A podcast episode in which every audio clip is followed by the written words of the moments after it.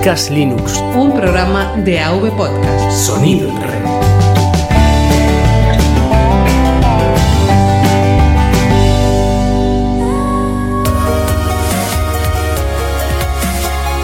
Bienvenidos a Podcast Linux. Un programa para usuarios domésticos del sistema operativo del pingüino.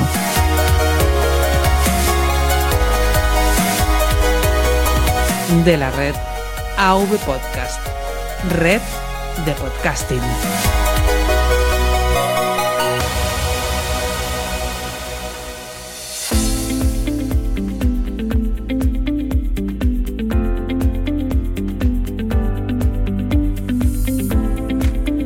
Muy buenas oyentes de Podcast Linux. Mi nombre es Juan Febles y hoy estoy puntual a la cinta quincenal con un episodio para mostrarte mis experiencias con distros ligeras. Ponte cómodo y disfruta de este momento porque este programa, el número 45, empieza ya.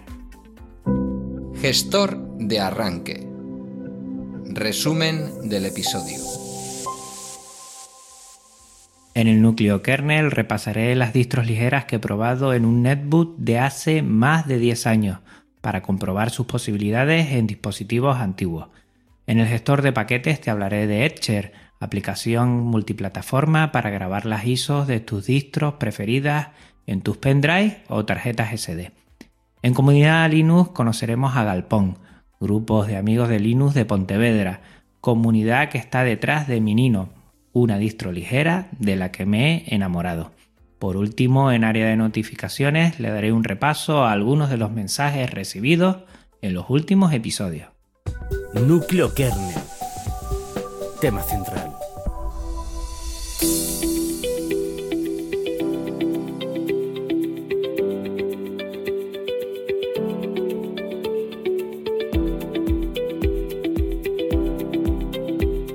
Después de estar con portátiles de última generación, démosle la vuelta a la tortilla y volvamos a un concepto que me gusta mucho, el reciclaje. Si en algo nos diferenciamos de otros sistemas operativos es en darle más oportunidades a equipos antiguos y poder seguir disfrutando de ellos. Con Genio Linux no hay equipo que, estando en buenas condiciones, debamos descatalogarlo por viejo.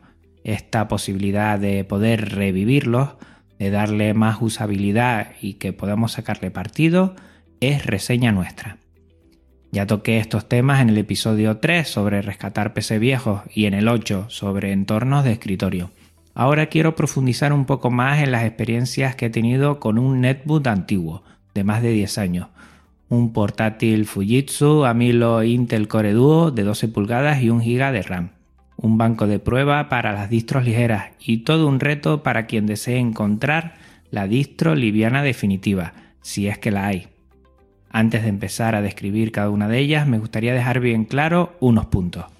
Es lógico que con ciertos conocimientos y experiencia podamos utilizar cualquier distro madre, como por ejemplo Debian o Arch, y configurarla a nuestro antojo para que su instalación sea lo más liviana posible, un entorno de escritorio que no coma muchos recursos, un gestor de ventanas sencillo y que los paquetes que se ejecuten al principio sean solos los necesarios y ligeros. Nos valdría con todo esto para tener totalmente afinado nuestro sistema operativo.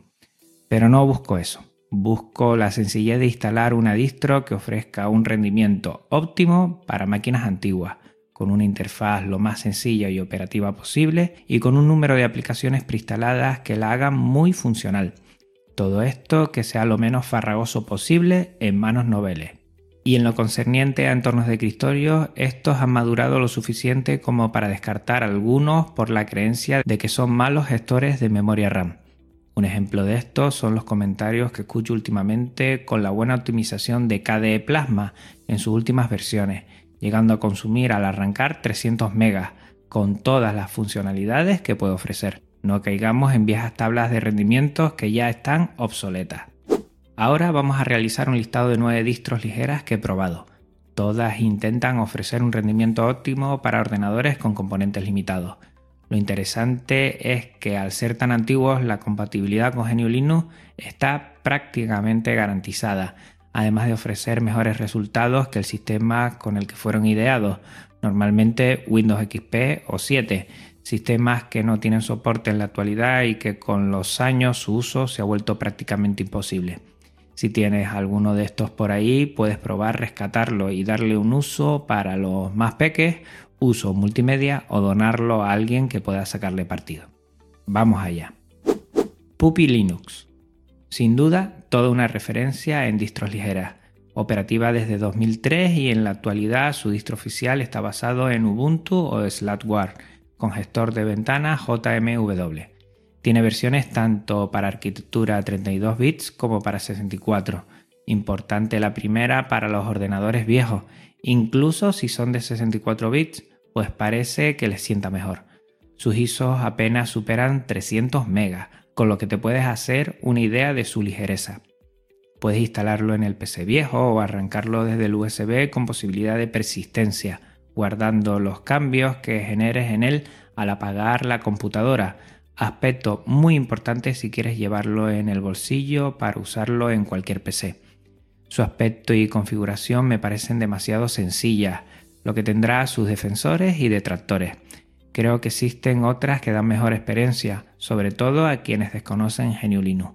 También existe la dificultad de estar en inglés, en lo personal más por estética que por funcionalidad, y que el cambio a nuestro idioma no es total, más bien lo contrario.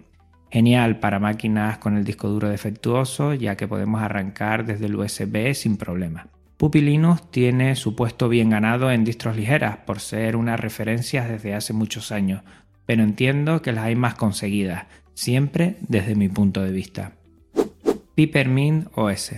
Hace ya un buen tiempo que probé esta distro liviana, basada también en Ubuntu, la 16.04.3 LTS, la completa con el entorno de escritorio XFCE y algo de LXDE. Tiene una aplicación interesante que lanza web apps como si fueran aplicaciones independientes. Su estética está muy conseguida y es de las que más me ha gustado. Soy muy fan de los iconos Numix, muy llamativa para nuevos usuarios. También es bastante configurable y se adaptará a prácticamente cualquier necesidad que tengas.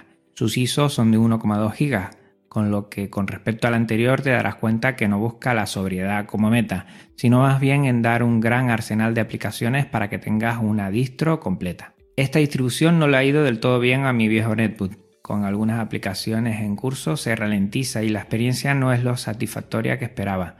Aún así, me ha gustado mucho el concepto de aportar muchas posibilidades y que visualmente sea muy atractiva. Si tu ordenador no es muy limitado, deberías tenerla en cuenta.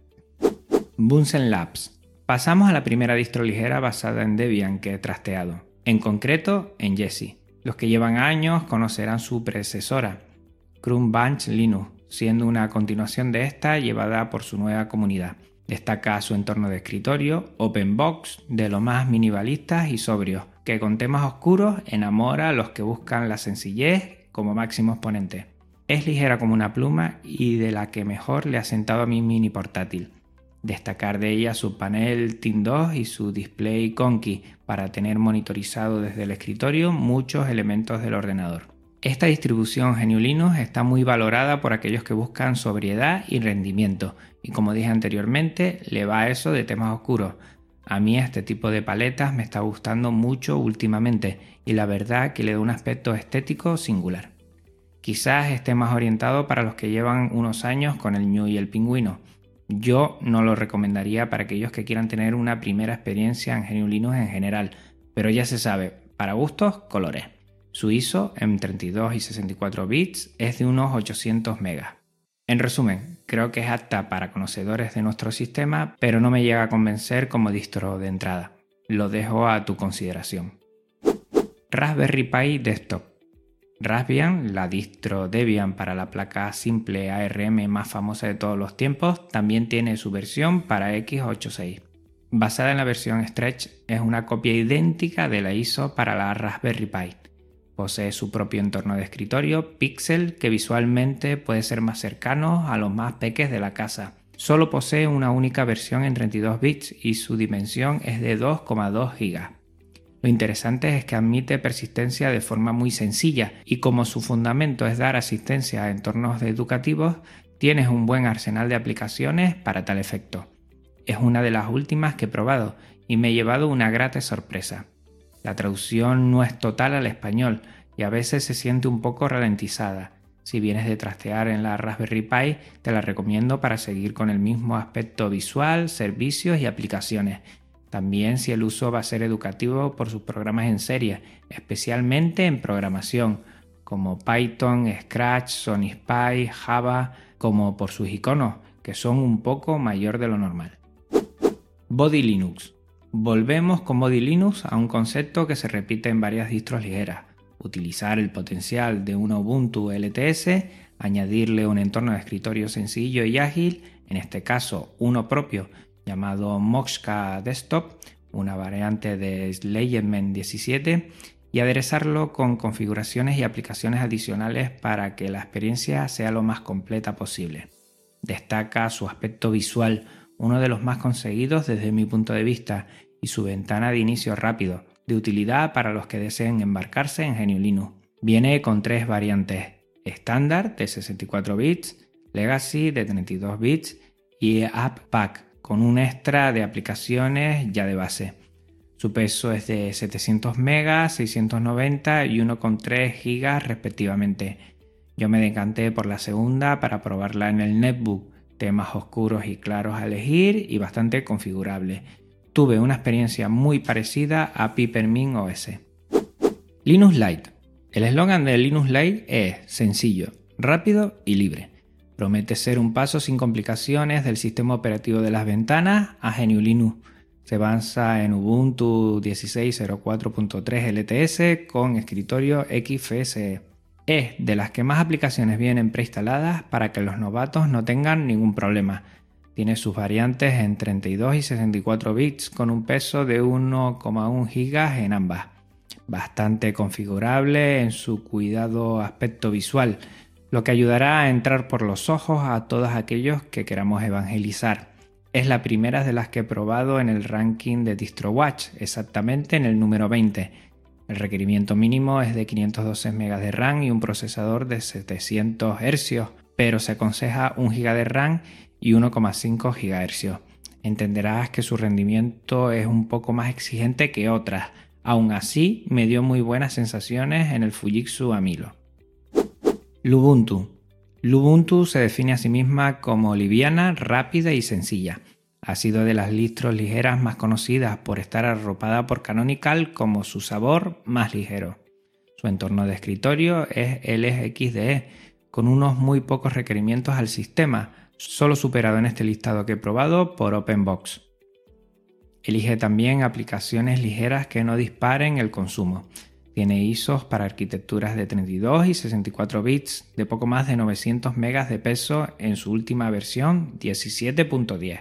También tiene sendas versiones LTS 16.04.3. Ya hace años la probé en viejos ordenadores y es una apuesta segura y conocida. Si te gusta Ubuntu, aquí tienes la de la casa. LXLE Linux. Singular y como anillo al dedo el eslogan de esta distro revive ese viejo PC. Se identifica con los adjetivos simple, elegante y familiar. Utiliza la misma fórmula que otras muchas, base de Ubuntu 16.04.3 LTS, entorno de escritorio LXDE y personalización en fondos de pantallas con aplicaciones livianas. Otra más a tener en cuenta en este abanico de Ubuntu remozada. Tiene ISOs en 32 y 64 bits, con la mayor dimensión que he visto en estas distros, 1,5 y 1,4 GB respectivamente. Para máquinas con 1 GB de RAM como la mía, su funcionamiento es modesto, sin más, a veces poco fluido. Una distro bonita gráficamente, pero a mi juicio no aporta nada diferente a otras con la misma base y entorno de escritorio. Minino. Y llegamos a la última distro de la lista, distro ligera con la que me he quedado y que cada día me gusta más. Minino es una distro hispana de origen gallego auspiciada por Galpón, grupo de amigos de Linux de Pontevedra, que está pensada para ejecutarse en equipos con pocos recursos hardware u obsoletos, hasta 10 o 12 años de antigüedad. El proyecto ve la luz en 2008 de la unión de dos proyectos con el mismo propósito, Galpón Mini más Minino. El proyecto Galpón Mini se inicia de la necesidad de disponer de una distribución actualizada en gallego y castellano para ordenadores reciclados provenientes de la Universidad de Vigo, del Grupo de Reciclaje Informático de la Universidad de Vigo, Groovy. El área de software de Groovy está coordinado por miembros de Galpón el proyecto Minino comenzó como un intento de construir una distro medianamente actualizada para ordenadores robustos. Esto quiere decir que son máquinas que aguanten como ninguna el peso de los años, el polvo, las temperaturas extremas, los golpes, las subidas de tensión y a los numerosos manazas que aporrearon sus teclados y cacharrearon con sus tripas.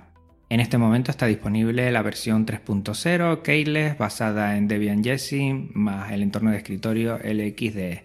Está disponible con dos núcleos, un núcleo 686 PAE y otro de 64 bits, donde solo el núcleo de 64 bits es para usos específicos. El peso de las ISOs es de 1 GB. En esta última versión dispone de cuatro instaladores que operan de la siguiente manera.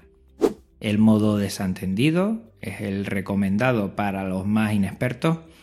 Este modo tiene dos variantes, una automática que es la más sencilla y ocupa todo el disco y otra manual que te permite elegir la partición en la que queremos hacer la instalación. No permite configurar ningún parámetro.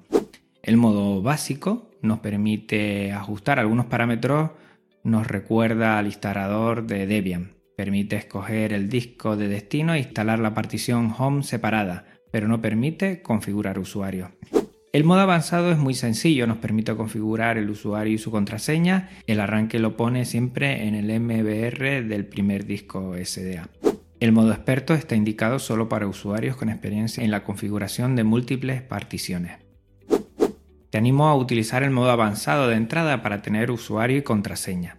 Es una pasada la cantidad de scripts de la propia Minino. Su aspecto visual es muy colorido, bueno para algunos, un poco chillón para otros. Su comportamiento es espectacular, prácticamente ningún tirón o falta de fluidez en su rendimiento. Un aspecto a tener en cuenta es su traducción al español, que es completa en toda la distro. Esto no lo conseguí en la mayoría de las anteriores de forma automática y total.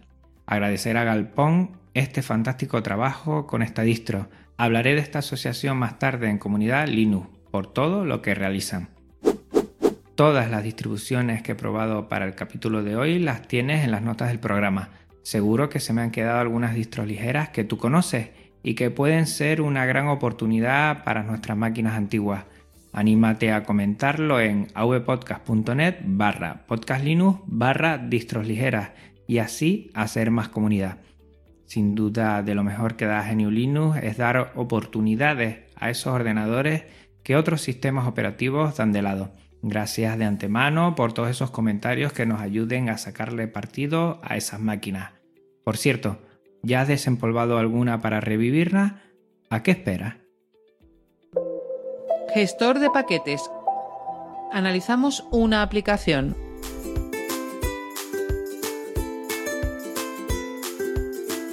Si eres de los que pruebas distros en tu ordenador asiduamente, seguro que tendrás un arsenal de pendrives dispuestos a ser quemados. Hay muchas aplicaciones y el comando DD desde la terminal para realizarlo. Te voy a proponer una aplicación gráfica sencilla para ello. Etcher es un programa multiplataforma, lo puedes usar tanto en Linux como en MacOS como en Windows. Es software libre con licencia Apache 2.0 y su repositorio está publicado en GitHub.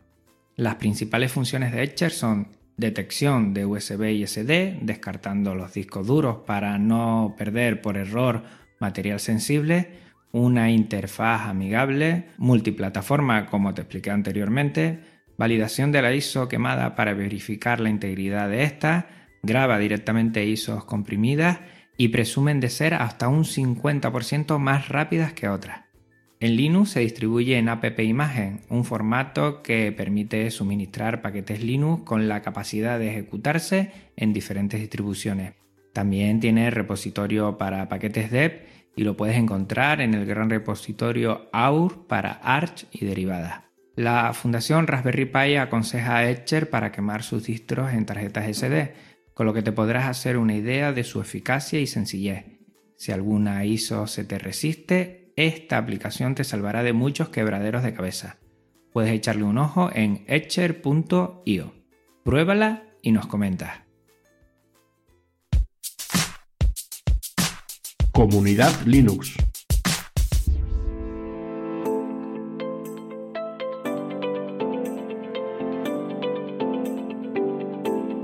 Galpón es la asociación cultural sin ánimo de lucro que se dedica a promover y difundir el uso de software libre en la sociedad gallega, especialmente en su ámbito más cercano, Pontevedra.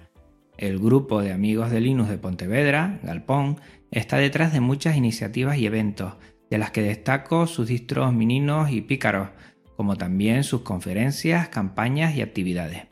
Se constituyen como asociación formal el 16 de noviembre de 2002, de la mano de un grupo de 14 estudiantes de distintas ingenierías de la Universidad de Vigo. En sus 15 años de vida han realizado acciones tan interesantes como los ciclos Universidad y Genio Linux o Software Libre contra la Propiedad Intelectual, campaña contra las patentes, conferencia de Richard de Stallman en Vigo en 2005 celebraciones del Software Freedom Day, la primera en 2006, cursos sobre gestión informática libre, talleres de hardware y software libre y cartografía con OpenStreetMap en institutos de Vigo. En 15 días podremos charlar con ellos acerca del software libre, sus iniciativas y proyectos y por supuesto las distros que patrocinan. No te pierdas el próximo Linux Connection, te aseguro que te va a encantar. Área de notificaciones espacio para los mensajes de los oyentes.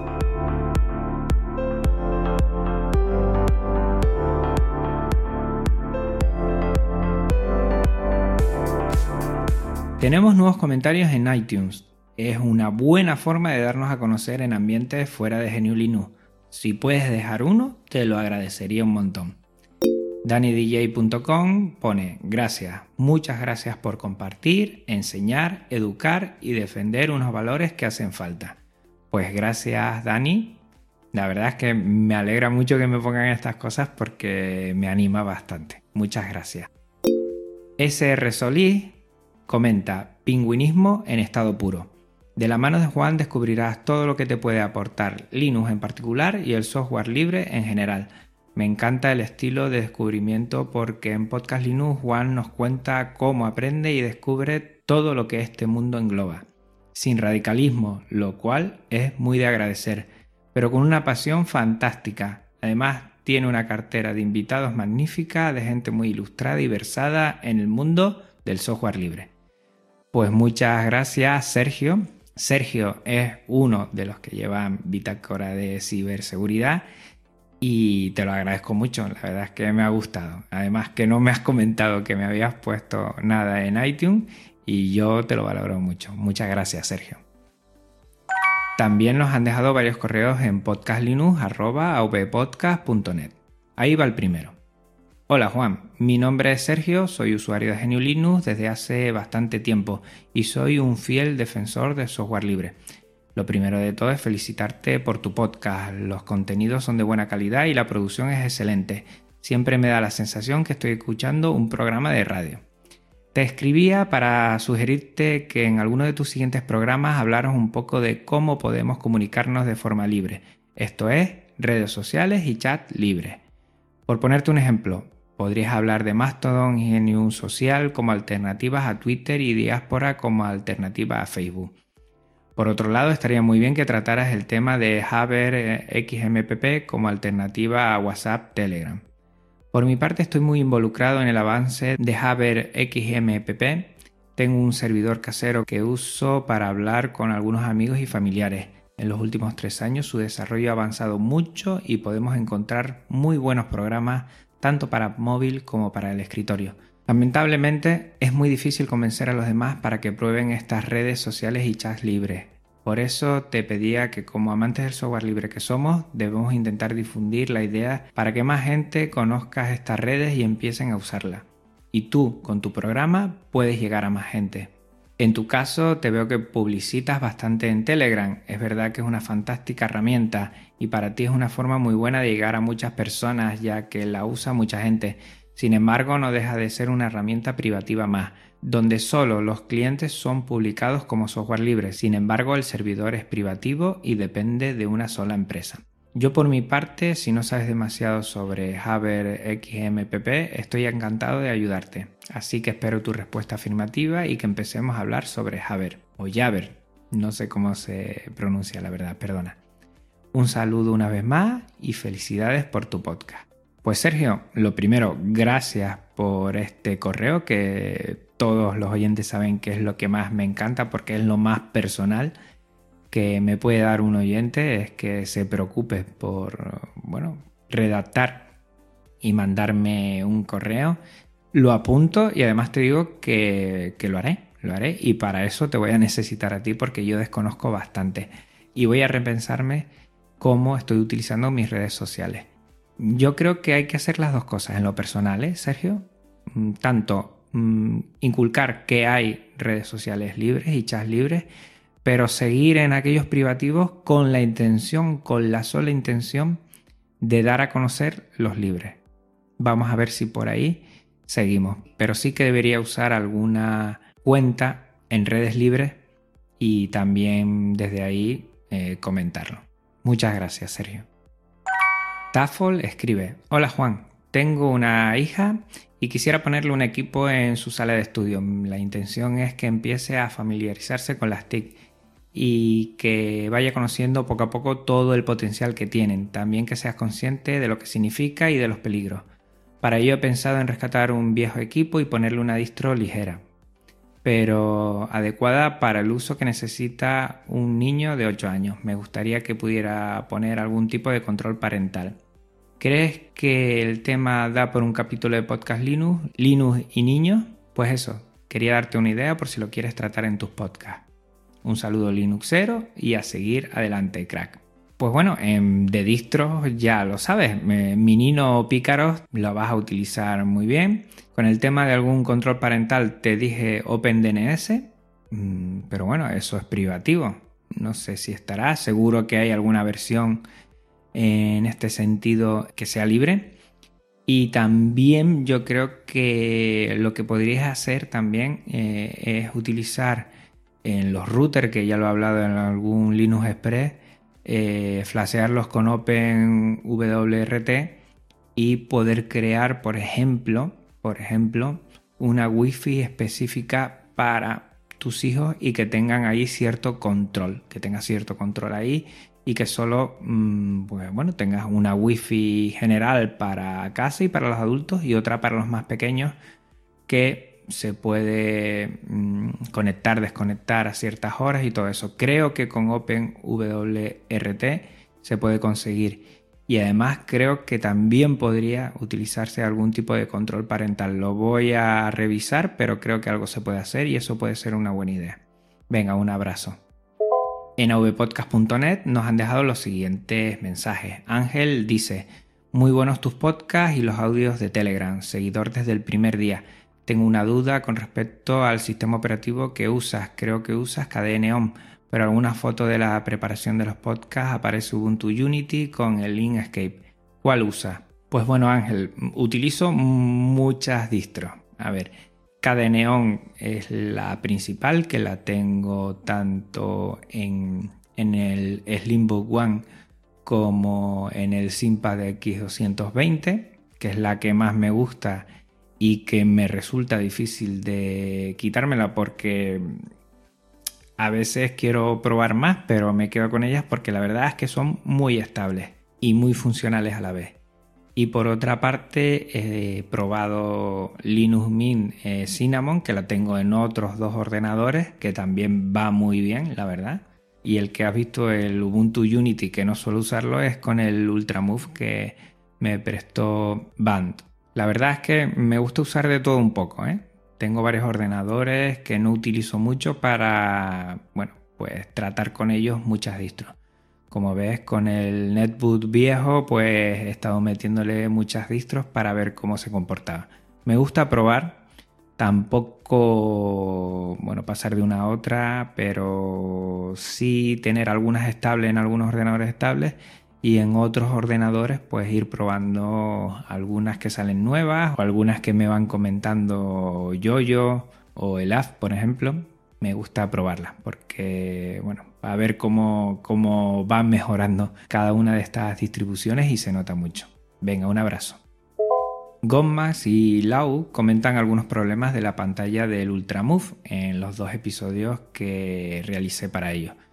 Eh, yo lo que le he comentado es que no lo percibí en el mío, pero eran aspectos muy puntuales de, fuga de, de LEDs en la pantalla, que sobre todo se ve por la noche, donde en algunos laterales de la pantalla se ve alguna fuga de luz.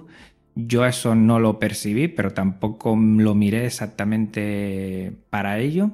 Y lo único que les he comentado es que, bueno, si hay algún problema con BAT, evidentemente ellos pues tienen una gestión mm, postventa que te van a dar respuesta enseguida. Tienen número de teléfono, tienen página web eh, y cualquier cosa que te pongas en contacto de ellos, Mm, me consta que responden sin problema. O sea que lo que les hice y mi recomendación es que insistieran y llamaran que estoy seguro que Van les va a resolver todos los problemas que les surjan en estas unidades. En Ivo leo los siguientes comentarios. Juanjo me pone Juan, has dado en el clavo invitando a Álvaro. Llevo más de 10 años siguiéndole y es una en carta el colega, un crack. Sigue así con el podcast Saludos. Pues sí, Álvaro Nova es una pasada. Es una pasada. Yo quiero volver a tenerlo por aquí, sobre todo porque he disfrutado mucho, mucho con él y creo que no habla de Genio Linux todo lo que debería hablar. Habla de otras cosas, de gaming, de lo que es también eh, fotografía, que está muy bien, que son pasiones suyas, pero de Genio Linux sabe un montón y nos estamos perdiendo muchas cosas porque, bueno, por ahora pues no desea grabar de eso. Yo le animo aquí, Álvaro Nova, a que grabes Dioscorp y a que te animes porque has dejado a mucha gente con el nivel bastante alto y con ganas de seguir escuchándote. Anónimo comenta sobre Linux Connection con BAM. Aburridísimo, de plano solo publicidad de BAM, qué basura. Pues bueno, Anónimo, mm, si para ti basura es organizar una entrevista en la cual mm, intente poner encima de la mesa que una empresa hispana, en este caso española, eh, se preocupa por generar dispositivos para los que somos amantes de GNU Linux, pues bueno, pues me parece bien que te lo tomes así.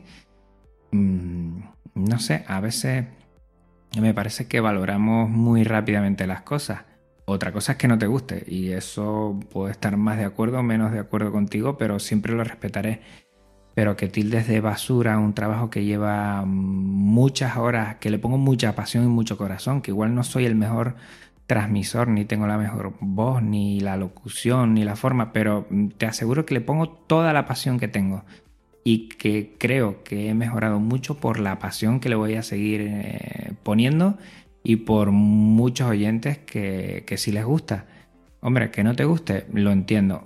Que lo tildes de basura, pues tan alegremente, mm, pues a veces no sé. Eh, te propongo, y nunca mejor dicho, que hagas propuestas, que hagas unas críticas constructivas para ver en qué puedo cambiar. Si llamas basura es que no sé qué estoy haciendo mal. ¿Todo está mal? ¿Todo? No lo sé. No lo creo porque hay gente que también lo valora positivamente. Pero bueno, ahí queda dicho, ahí queda leído tu comentario y nada. Pues si te aburre mucho, yo te animo a que oigas otros podcasts de Genulinus que no son tan aburridos como, bueno, compilando podcast, tienes a Salmorejo Git, tienes a Eduardo Collado, tienes a Mosquetero Web, tienes a Yugip, tienes a un montón de gente, ahora se me escaparán algunos y lo siento mucho por no recordarlo, pero no sé, me llama la atención, ¿no? Como a veces valoramos tan rápidamente una cosa basura cuando no es difícil intuir que detrás se le está poniendo corazón y ganas y cariño. Pero bueno, oye, lo pensaré y, reflexionaré sobre tu argumentación. Venga, un abrazo, eso sí, ¿eh? Un abrazo muy fuerte, Anónimo. Cuartillo comenta también, habrá que echarle un ojo a esos van. Gran programa. Cuartillo es un tercio de No Legal Tech Radio, que junto con Bárbara y Jorge eh, crean también este podcast que también va de software libre. ¿eh? Esto también para Anónimo. Ahí tienes otro gran podcast y que a mí me encanta. La verdad es que tiene un ritmo, tiene, bueno, cosa que igual no lo tengo yo y por eso me gusta mucho. Eh, tiene mucha, bastante gracia en el buen sentido de la palabra y yo me lo paso genial. Yo estoy esperando como agua de mayo a que caiga en el podcaster otro de sus programas para eh, pegarle una escucha y la verdad que el tema legal con el software libre es un aspecto muy importante que debemos por lo menos conocer y ellos lo comentan de una forma tan buena que, yo les animo a todos los oyentes de Podcast Linux que le echen también una escucha. Venga, un abrazo cuartillo. M. Pierac. Yo uso domos con aula Jurex en el colegio, esperando el I.O., el All-in-One, para casa. Esto lo comenta en referencia a Van. Pues mira, yo el All-in-One, la verdad es que no. El All-in-One es mm, el. Bueno, sería el, todo en uno, que sería eh, ordenador sobre mesa con pantalla táctil y que en la pantalla tiene integrado también lo que sería la CPU, o sea que no tendría torre. Mm, a mí ese concepto no me llama la atención, aunque entiendo que puede haber un sector que sí lo requiera. Pero bueno, oye, está ahí. Mm, sea lo que sea, yo creo que siempre es muy bueno que las empresas que están apostando por GNU Linux nos den muchas alternativas y muchos equipos nuevos porque ahí ganamos todos, ganan ellas, ganan, nosotros como amantes de GNU Linux y creo que se produce una simbiosis que es muy importante. Por eso yo estoy R con que cualquier empresa que respalde a GNU pues traerla aquí y darla a conocer, porque creo que se lo merece. Se lo merecen todas. En Twitter quisiera compartir los siguientes tweets. Jorge Lama, arroba Benra. El último podcast de Podcast Linux, una pasada, con dos de mis podcasters favoritos, Juan Febles, tocando siempre temas interesantes, y Dioscorp, Álvaro Nova, gran pozo de sabiduría y culo inquieto. Pues sí, Jorge Lama es el tercero, la parte más técnica del podcast de No Legal Tech Radio. Y es verdad, Dios corre es que es una pasada. Tiene que volver a pasar por aquí. A ver cómo le pesco. Si no es para Podcast Linux, para algún otro podcast, y hasta ahí puedo contar, en el cual, bueno, pues dé a conocer todo su saber que es mucho y que para mí es que transmite de una forma que es muy buena. Venga, Jorge, un abrazo. César, arroba Dick Drake, Dioscor, estupenda entrevista a Álvaro en Podcast Linux y totalmente recomendable para aficionados a GNU Linux que disfrutan con los videojuegos y esperan que sea una plataforma al menos equiparable a Windows.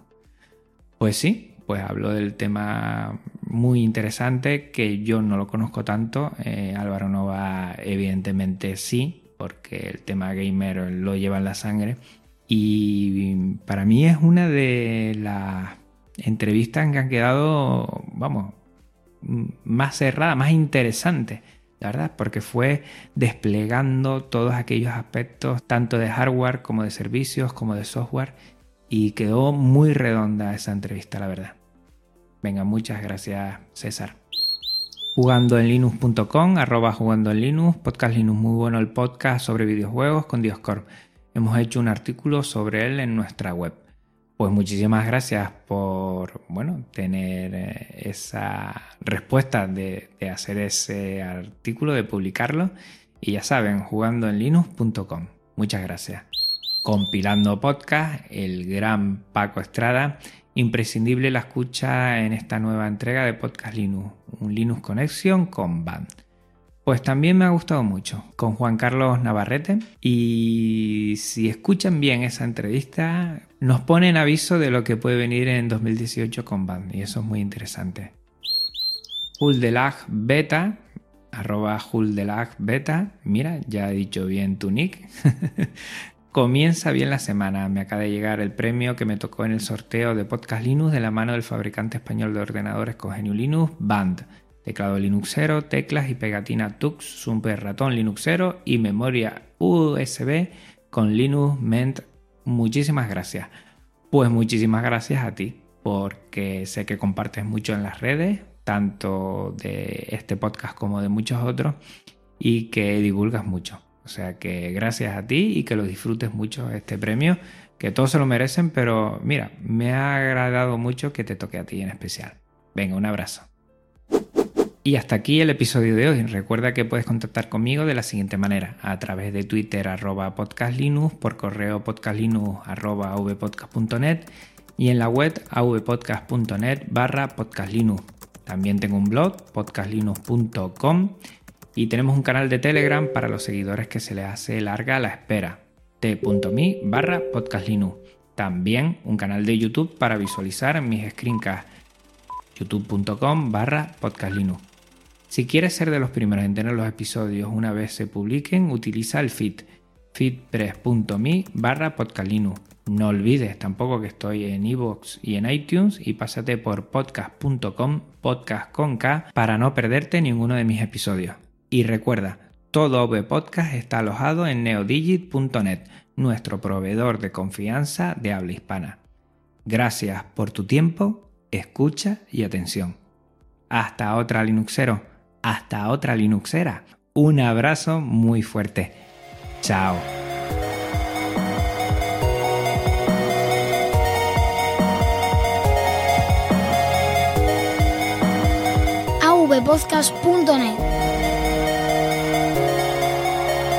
Red de podcasting.